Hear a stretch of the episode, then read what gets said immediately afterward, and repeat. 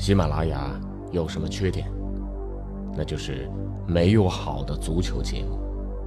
于是，我来了，喜马拉雅就没有缺点了。哈哈哈！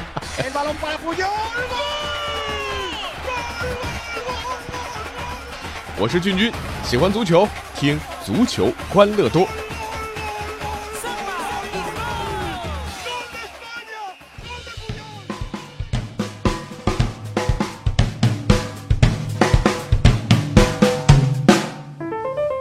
欢迎来到今天的足球欢乐多，我是君君。这小长假呢，马上就要结束了，在这也是预祝各位在小长假之后的工作学习能够顺利啊。呃，我们欢乐多一直以来就是一档正能量的节目啊。这个你是好呢，我们就赞扬；你不好呢，我们就开骂。啊。呃，针砭时弊，深入浅出，接地气却又充满哲理啊！鼓掌。好了，自我吹捧的事儿到这里告一段落啊。今天我们要来说说名字的事情。这个我们呢，这个不是说迷信啊，但是呢，取名字确实有讲究。这轮中超打完，你会发现，哇，原来叫阿兰的人他都很厉害。这轮中超绝对的主角阿兰卡瓦略，面对上海申花两粒惊世骇俗的进球，让球迷们是瞠目结舌。呃，为什么说这个取名字很重要啊？因为直到今天。呃，我才感受得到阿兰这个名字的厉害呀！你说，作为这个前欧联杯的最佳射手，阿兰刚刚去恒大的时候就受重伤了，半年的时间，阿兰就打了两次比赛，时间呢也就一百二十一分钟。有人呢，这个还真拿他的年薪算了一下啊，这就意味着什么呢？阿兰每出场一分钟，他能挣二十点八万人民币。这被吐槽无数，那后来呢，几乎也就被球迷遗忘了啊。但是叫阿兰的人，他都是个人物。你还记得叫阿兰的有几个？你说，先说足球里面啊，叫阿兰的阿兰希勒，英超历史上入球总纪录二百六十一个的保持者，现在也无人撼动。还有曾经创下过英格兰顶级联赛上演帽子戏法最年轻球员的记录，十七岁二百四十天，两次英国足坛转会费最高纪录，一次当时的世界足坛转会费的最高纪录等等啊。那这个呢，足球迷肯定很熟悉啊，绝对是英格兰的足球巨星。这体育圈还有谁啊？阿兰·约翰逊。美国一百一十米栏的巨星，四枚世锦赛金牌，一枚奥运会金牌，三枚室内世锦赛金牌，十一次跑进非常难进的十三秒大关。刘翔在没成名之前，阿兰·约翰逊他一直就是男子一百一十米栏的霸主，当之无愧的世界第一人。好了，这演艺圈当中啊，老牌影星阿兰·德龙啊。他是法国六七十年代最受欢迎的演员，主演的《Zolo》成为中国观众深爱的超级巨星。还有叫阿兰达瓦卓玛的，为大热的电视剧《花千骨》演唱主题曲叫《千古》。你看，就这么随便讲讲，叫阿兰的他都是红人呐。谁？你你你说那谁谁？阿兰佩兰啊啊，就中国国足的主帅，前中国国足主帅。那人叫阿联佩兰，阿联大家都知道嘛，篮球运动员，所以那那那是个教篮球的，你说他他对吧？他怎么能能能执教国足呢？是不是？捣什么乱啊？所以啊，言归正传啊，我还是觉得叫阿兰的真的人如其名。等了整整一年啊，伤愈归来，从专业角度来看，这第一个进球，禁区里背身拿球，居然可以侧身进攻，虚晃爆射。背身接球到转身射门，这个连接动作的节奏和能力啊，确实超乎了亚洲后卫的想象。而第二个球，四千两百万的杰马还有信心伤愈复出吗？我觉得啊，这杰马绝对是想直接解约走人了。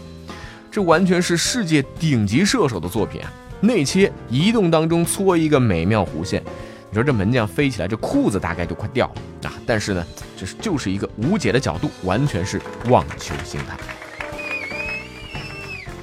有人讲了，说这一场比赛下定论是不科学的，但一场 J 马的比赛，当时我就说过，这外援不行啊。结果没说错吧？J 马打了整整十场比赛，全首发，耗时七百六十分钟，二十九次射门，才进三个球啊！恒大亚冠出局，我觉得他就是最主要的责任人。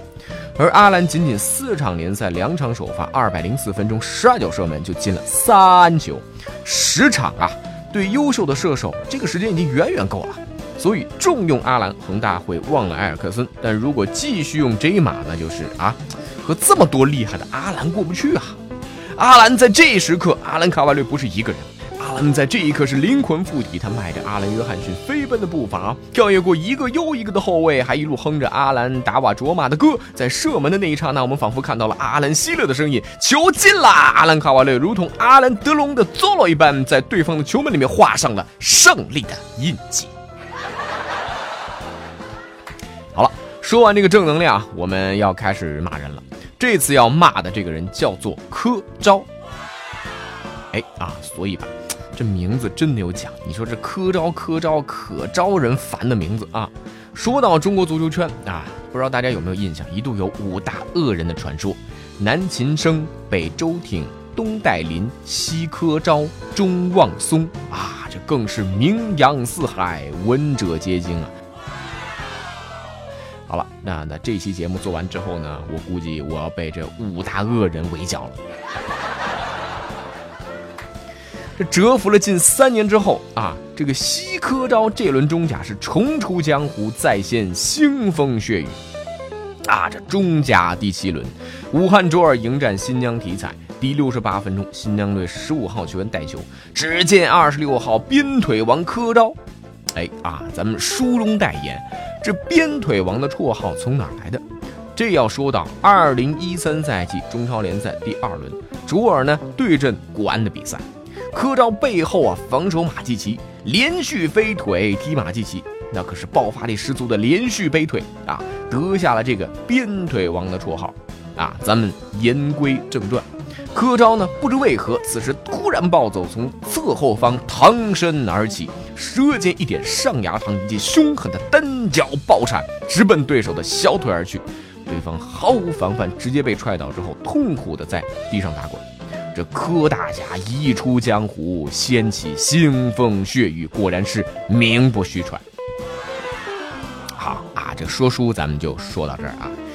这柯昭的这个动作，最后仅仅得到了一张黄牌。这个动作啊，我觉得不仅仅是红牌，而应该是红牌、红牌，他再红牌。上次铲马季奇的时候，足协做出了追加处罚，停四场，罚两万。当时柯昭他是发微博保证今后不会再犯，但是三年之后，柯昭的这个动作严重性比踢马季奇绝对是有过之而无不及啊！你再看看他这次在微博上的话。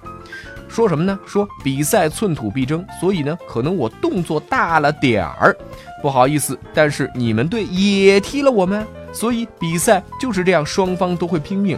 你不用利用舆论压力，谢谢。就科招这段话，我们说几点啊？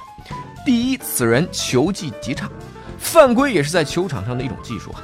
战术犯规哪里都有，但是高水平球员会利用不伤人的犯规延缓对方进攻，更不会吃牌。第二，球品极差，如此废人的动作，居然恬不知耻地说动作大了一点儿。第三，逻辑混乱，你们队也踢了我们呢，这小偷偷了你科招的东西，你也可以去偷别人，甚至抢别人了，法盲一个。